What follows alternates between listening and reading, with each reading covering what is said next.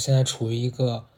啥都看不清的这样一个状态，因为我下午去做了眼睛的一个检查，呃，其实已经把钱交了，打算月底去做那个近视手术。因为以前我一直以为自己是散光比较严重，然后就是我忘了是哪一年突然就是被查出来说是散光很重，因为我自己看东西确实一直也重影比较严重嘛，所以当时那个医生还是那个验光师就说你这个是散光很严重，所以在我的印象里面好像一直我是散光比近视高的。但是今天呢，经过了一系列的检检，经过了一系列的检查，人家告诉我说，其实我散光是挺高的，但是我近视更大，一个三百多度，一个二百多度，其实不算特别大的。所以，就是这件事给我的印象是，哦，原来我我自己记忆中的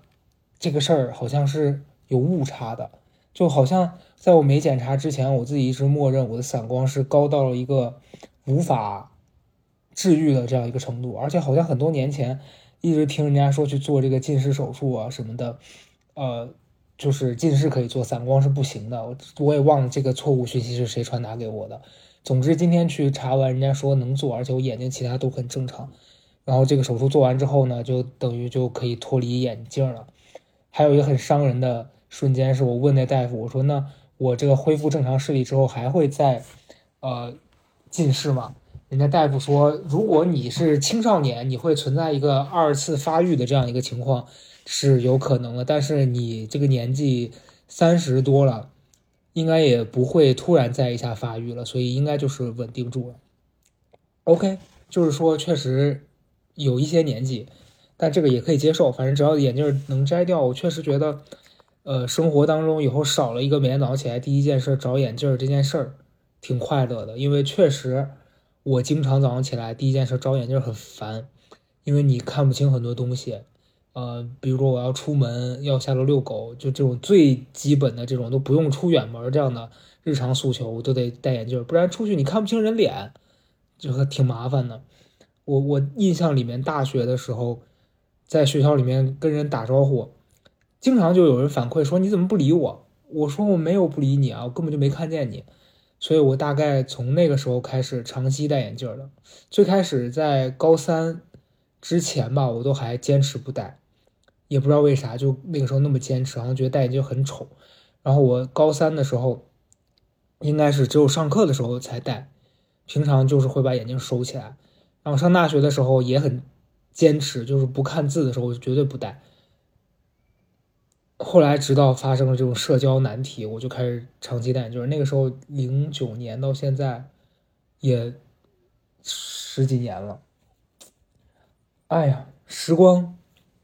如白驹过隙哈。这个弹指一挥间，反正这这今天一整天早上起来处理了一些呃工作的事情，下午就去做这个检查。然后因为这个检查它是要滴一个眼药的，就是会。有四到六个小时是处于一个散瞳的这样一个状态，所以我一直看不太清。刚回来本来想睡一下，但是我的那个备用的工作手机就不停在响，我就像老人一样，你知道吧？就拿的很远那样子，老花地铁老人看手机，还回复完了那几个工作，然后现在就也没有睡意了，想说起来把这期播客录了吧。呃，最近的这一周呢，就是。还是有一些小小的心得啊，先从哪开始说呢？从这个《黑暗荣耀》开始讲吧。上周的高贵发的那期是聊网暴的，但其实我们聊的内容吧，跟《黑暗荣耀》也不是特别切题，因为那个剧总体来说比较沉重。然后今天在另外一个播客里面听到几个主播对他的分析，我也觉得说的全是我的困惑。呃，直接讲就是我其实没有很喜欢这个剧。呃当然，我也很理解喜欢他、觉得他好看的人是在因为什么而觉得他好看。我就是想聊一聊我为什么这一类的影视作品现在无法打动我了。首先，第一个是，呃，那天我发了一个微博，我就在看完他的那一刻发一条微博，然后但我可能用用的这个语句也会让一些人不舒服吧。我就说我看完我觉得很不喜欢，让人就这种激发人性恶的这种主题，嗯，看得浑身生理不适吧。大概大概是一个这样的。后来我删掉了。呃，首先我为什么会发？因为这就是我最直观的感受。我觉得《黑暗荣耀》这个剧，我从第一季看到第二季下来，整体一个感觉就是，他就是在讲仇恨，然后告诉你说，坏人是不会变好的，好人也会为了完成自己心目中这次复仇，然后失去很多，嗯，然后变成了自己可能本身也不想变成那种人，但没办法，就是这个事儿吧，在现实当中存在吗？我觉得。肯定是不能说绝对没有，但是它是大多数吗？也不是。然后这个时候就会有网友说：“你看个剧嘛，爽就行了，管那么多干嘛呢？”我当然是可以爽就行了，但是呢，我是觉得这一个影视作品吧，它把人性当中的丑恶的一面过度渲染了，就会让我觉得他在就是他讲了一个故事，但他的这个切面让我觉得，嗯。他让我感受是不好的，以及他传达的整个这个概念是让我觉得人生不应该是这种朝下走的。就是你，你当然人生里面一定会遇到这样子无法避免的悲剧啊，或者是一些让人很无力感的新闻，但是啊，就是你其实还是想往积极的那个地方走。网上那些所有在支持说这个剧爽啊，那那那个法律什么的给不了的东西，难道你不让人家自己去争取吗？你凭什么让人家背负那些仇恨啊？我并没有要让他们背负了仇恨，只是在一个影视作品里面，你告诉大家说这个仇恨的最后解法只有就是让好人也用同样的方法去作恶，这件事儿让我觉得心里头挺不适的。我不知道我这样讲能不能。有人理解我在说什么，所以这就是我为什么那天发那条微博，后来又删了。因为我觉得我这样讲，一定还是有人不能理解我在讲什么。所以这样说下来，我那天发完，就会有一些朋友在底下跟我进行一些 battle，诸如此类，就是我刚前面提到的所有这些。呃，最让我感到。无语的一点吧，是那天就有一个网友，他就因为可能很喜欢这个剧吧，然后看到我站在反面，他就跳出来说，说了一句什么呢？他说：“铁链女的事情你怎么不聊聊呢？对吧？就是说法律解决不了的事儿呀，那这些人只能自己出手。”我就觉得你在说什么呀？那你看完这个剧，铁链女的事儿解决了吗？Hello，就是完全。逻辑很混乱，然后另外一个让我也很无语的是，他说羡慕你的一生没有遭遇这些。我想说，Hello，看了一条微博你就对我的一生了解了，你你是谁呀你？然后我当下回他我说，你看了几个字儿就能对别人的一生下结论，你真的可以出马了，你真的是可以出马了，你完全是可以靠这个赚钱，你不光能看人，你连鬼都可以看。所以后来我觉得很没劲，我就把这条微博删了。因为我觉得，如果跟我有同样想法的人，那我们遇到的时候，可能两个人会针对这个事儿去进行一个更深入的交流，而不是我单纯的摆出个结论，然后跟这些完全不同观点、不同视角的人，你非得跟他们达成一致。我觉得这件事儿是很没有必要的。所以这是我最近的一个新的体会，就是你没有必要去让所有人理解你在说什么。我也在想，此刻我在录这个播客，也许发出来还是有人觉得你说的是不对的。我尊重，我只是想说，他给我的感受不是那么好。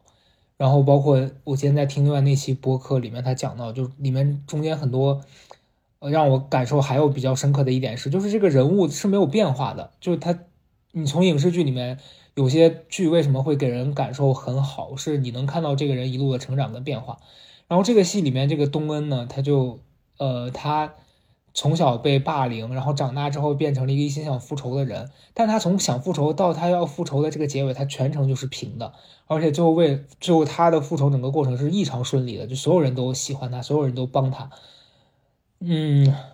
怎么讲呢？就是很玛丽苏吧，就是他的玛丽苏还不是咱们传统意义上的玛丽苏，他是那种黑莲花玛丽苏，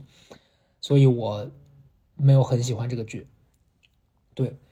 呃，这是。针对上一期的高贵进行了一点补充，当然，我觉得校园暴力这个事儿吧，我那一期里面讲了很多好笑的事儿，我只是可能经历了一些不太不太太平的初高中时期，但是我毕竟没有说像那个剧里面一样演的那样子纯纯的被霸凌啊，所以我肯定是没有立场去视角去替别人发声的。但确实，大家在这个时期一定会遭遇很多很不好的。但是我我自己真实的感感受啊，就可能这又又会有点站着说话不腰疼。但即便我设想我是一个被霸凌的人，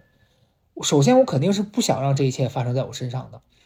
那么发生之后，我肯定会想报复他们，肯定会觉得他们应该受到应有的惩罚。但是你抛开这一切，其实你最最初的源头就还是说我不想经历这一切，我想经历的一切是好的。那么最终这个演化成了我因为实现不了我的想法而把所有人毁掉的这件事儿。其实他在某些层面他是毁了这个人的一生啊，因为他永远要带着这样子的仇恨在生活。你们理解我的意思吗？就是那个剧里面有一个细节，就是那个。他的高中同学在那个精品店卖衣服的那个女孩，她不是失手把那个谁，那个男孙明悟给打死了嘛？打死了之后，他就打电话给那个东恩，向他求救。然后来的时候，宋晓跟他讲说：“你要知道，你今后就你人生要背负了这个打死他酒瓶的那个酒瓶的重量了。”就是我相信带着所有带着仇恨的人，他一定不会是轻松的，即便他把那个人。他害他的人杀掉之后，他人生还是没有那么轻松的。我其实无法想象说，我能怎么去劝服人放下仇恨什么，我肯定也没有这个资格去做这件事儿。但是站在我们这些没有经历过这些，但我们可能又害怕经历这些的人的身上，我们肯定是尽量去避免自己身边有人能遭遇到这一切吧。所以这就是为什么我觉得，可能今天。我们离校园暴力已经很远了，那你至少你离网暴是比较近的吧？你可能在网上随意一句话、一句评论，就会你给有些人造成一个小时甚至一天心情都不好。那你能不能从这一点开始做起？就是不要去给别人添堵，不要觉得好像我骂爽了，我管你死活呢。就你今天能让别人不舒服，那扭脸就会有人用同样的方式让你不舒服。所以我觉得。这个东西是一个成年人应该有的一个基本的想法吧，我觉得。第二点呢，我是想讲一个事情，就是上周我应该在播客里面可能还没提到，我忘了，应该是这周我和呃曹富贵的那个高贵 FM 应该会发一期里面讲到，反正我上次去去做了义工，然后这个义工呢，就是我之前我那个灵修机构里面的一些这种。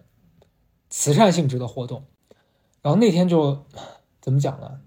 挺无语的吧？我可以跟大家浅讲一下。他义工每一次会有人去这个，呃，叫什么？他们上课的地方去服务。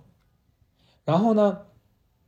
我因为报名晚了，所以最后只被放到了这个就是送车的这个环节，就是他会接大家开车到。上课的那个城市去，然后从北京出发，我就是在他们开车的这个地方，我们提前在这边安排好，然后跟大家进行一些互动啊，然后照顾大家，这样，反正就是挺无语的。当天去做义工呢，他们给了一个条件，是说大家都不能戴首饰，尤其是明显的首饰，因为你穿的一身黑色的就本身就很素。然后我那天。其实是不是太想去的，但是我都已经答应了，我就觉得，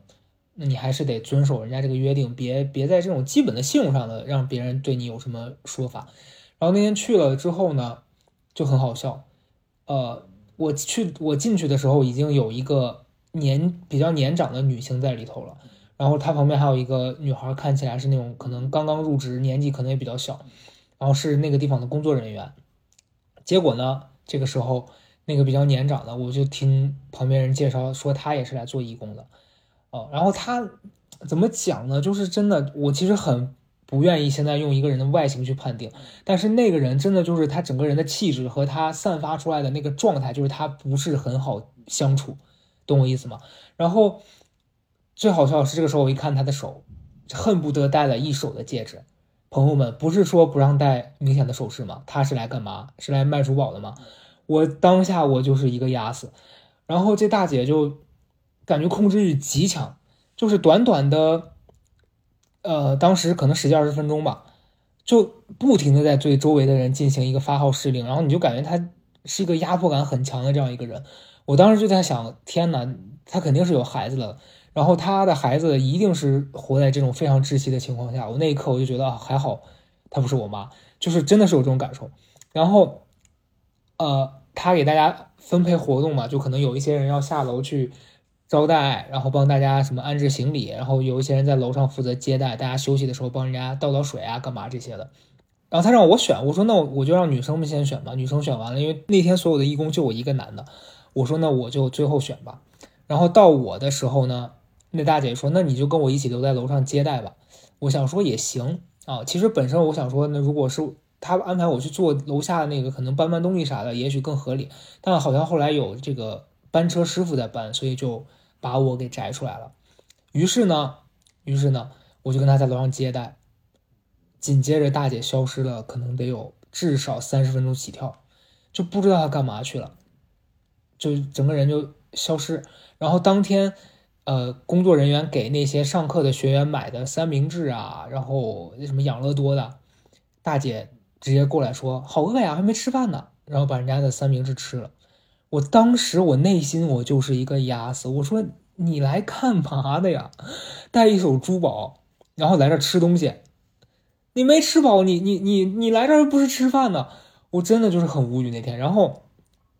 反正后面整个两小时的过程当中，大姐就嗯，就是一直在刷存在感吧，就是她出现一下，然后微笑。哦，最无语的地方是当天我在那个地方碰到了一个。应该是粉丝，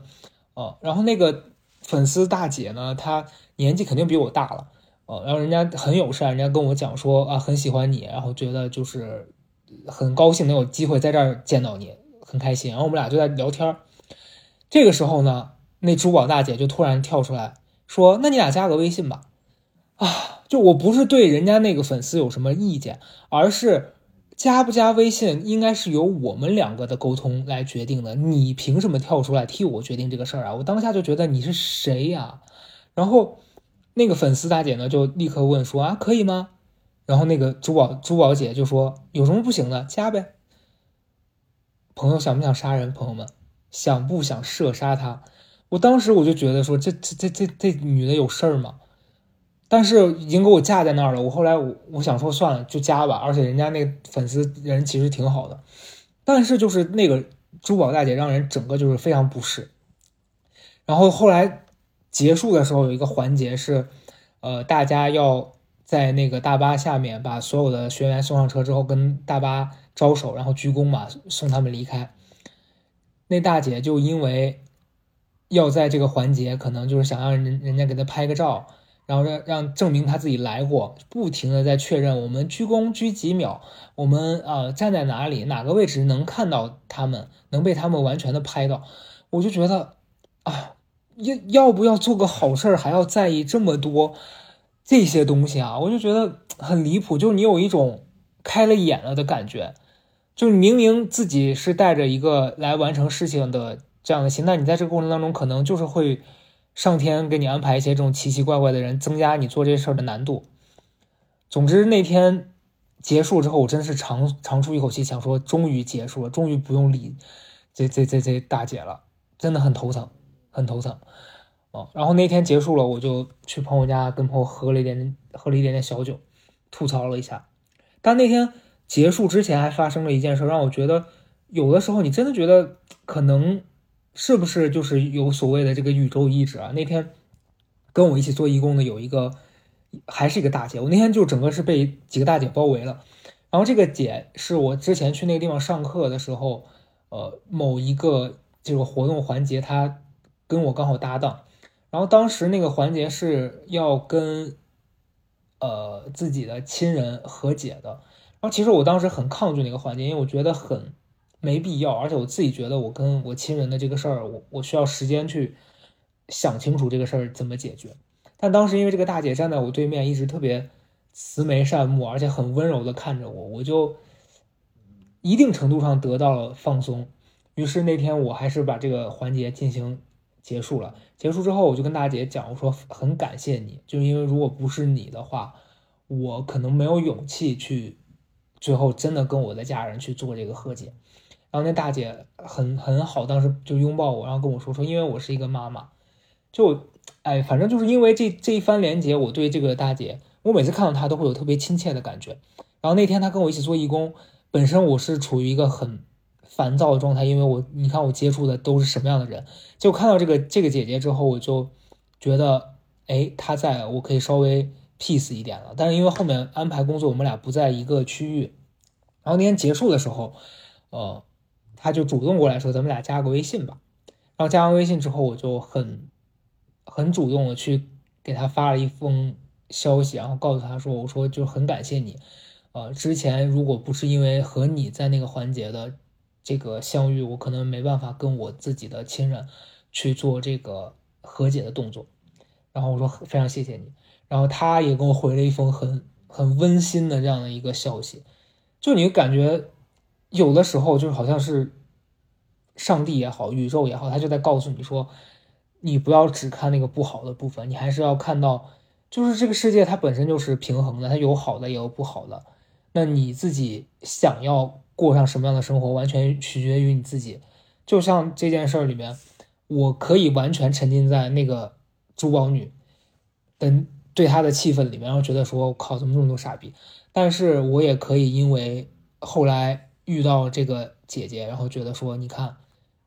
有时候你错过了，就是因为之前我一直很想找机会去说跟大家说一声感谢，但是因为私下大家是没有联系的。可是那天就是你说好巧不巧的，我们在那样的一个地方，那样一个场合，并且在发生了诸多的事情之后，我们遇到了。所以我觉得有时候缘分这个事儿真的是挺奇妙的吧。然后因此我也非常的感谢。所以那天。在这个环节之后，我就有变得 peace 下来，我觉得还挺挺好的。所以，我这一段时间有时候还是偶尔会因为一些人际关系的事情觉得心烦。你比如说，我上周不是过生日嘛，然后昨天还跟朋友分享了我我这件事儿，就是，嗯，我觉得我以前会很看重人跟人之间的关系是不是。他说的那样，就如果比如说我和你关系很好，然后你跟我口头表达说我们俩真的是好朋友，但实际上你跟我私下也没有联系，然后我们连接也很少，你又有很多你的圈子、你的朋友，我就会觉得说，那你其实不必跟我强调咱们俩是好朋友，因为这样这样的话会让我觉得那不是真的，嗯。然后前段时间因为这件事情，然后跟一些朋友发生了这这样子的事情，我就会在心里的部分觉得有一点点难受，因为我觉得可能以前我们是这样的，只是现在随着时间，随着彼此生活的圈子变远了，我们变成不是这样子了。然后我为什么会想这个事儿呢？肯定是因为我还在乎。那我为什么会因为这个事儿而心烦呢？也是因为我即便在乎，但我也改变不了，我不可能说现在。去他所在的城市工作，然后可能你们俩确实也缺少了共同相处的这个外在条件了，所以有的时候我觉得可能人就是得接受你在一些地方，然后你朋友逐渐换一批，然后你做的事情可能逐渐跟之前发生不一样，但你能坚持的就是你把自己该做的事情做好，然后你把自己交给这个。时间，就不要跟他们抗衡，觉得说我非得要留住什么，或者是我非得希望大家能像之前一样，就这个东西会让自己痛苦。可能接受，然后你珍惜你自己现在周围所拥有的东西。这些事儿说起来吧，就感觉很空很大，但是现在我发现这些东西全都是很日常的。然后上周遇到另外一个那个做反正心理方面的这样一个一个大哥。我现在生活圈子逐渐充充满了很多大哥大姐啊，就是 那个大哥，反正跟我在聊很多时候，他那天推荐了我一本书，叫《零极限》，然后我昨天看了几十页，我觉得挺有趣的。它里面讲到一个，就说是一个类似也是一个大师一样的存在，说他用一套方法治好了一那个美国夏威夷岛上的一个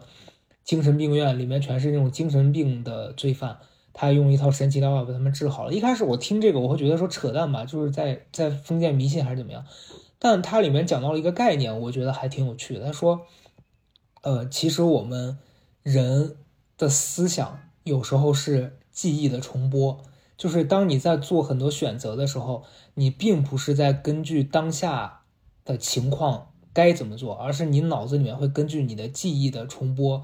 然后你会根据经验，根据你相信的记忆去做一个选择。但我们要学会的是把自己清空，就是在遇到很多选择、很多人生里面重要的事儿的时候，你应该让自己处于一个比较空，可能就是佛教说的那个大彻大悟的那个空。呃，或者是瑜伽里面强调的，就是冥想里面最，呃，心神合一的那样的一个部分，就是你用那样子的状态去做选择，可能才是最合适的。但如果你用脑子、用经验去强行去跟以往想去复制以前那个成功，你往往会适得其反，或是会让你很失望。我觉得这个东西挺神奇的，我在试着体会这个道理。我觉得有的时候好多事儿是这样的，就是。前面几期播客里面都提过那个用心不要用脑，我觉得这个时候这个事儿往往是很重要的，因为大部分我们的脑子，就是你想很多事儿的时候，其实可能它与事实的差别是挺大，但此刻你心内心是如何感受这件事儿的，有时候我们往往会忽略，所以我觉得这本书如果我看完了，我还是可以跟大家进行一个分享，对，然后最后哦，可以跟大家分享一个小事儿，大概就是我。四月，呃，我因为我三月底做这个手术，然后可能四月中旬，七号到十五号之间，可能在北京会有一个小小的一个读书分享的活动，啊，具体的时间定了，我可能会在微博或者是公众号，哎，公众号不不发了，就是我具体的时间我会在微博或者是那个播客里面的公告跟大家通知，然后如果在北京的话，大家可以来玩一下。就嗯，是出版社邀约的，读了一本那个米歇尔奥巴马的那个新书，叫《我们携我们所携带的光》吧，应该是这个书名，还是我们携带的光？对，就这本书，我们到时候会在线下进行一次这个读书的分享，到时候大家如果感兴趣的话，也可以来我们进行一个面谈。那个时候我就抛开眼镜了，而且很神奇，我现在逐渐录完之后，我的视力已经开始。恢复到一个比较清晰的状态了，所以可能就是这样，人生就是一个拨开拨云见日这样的一个过程。好了，这期就这样，周四高贵见。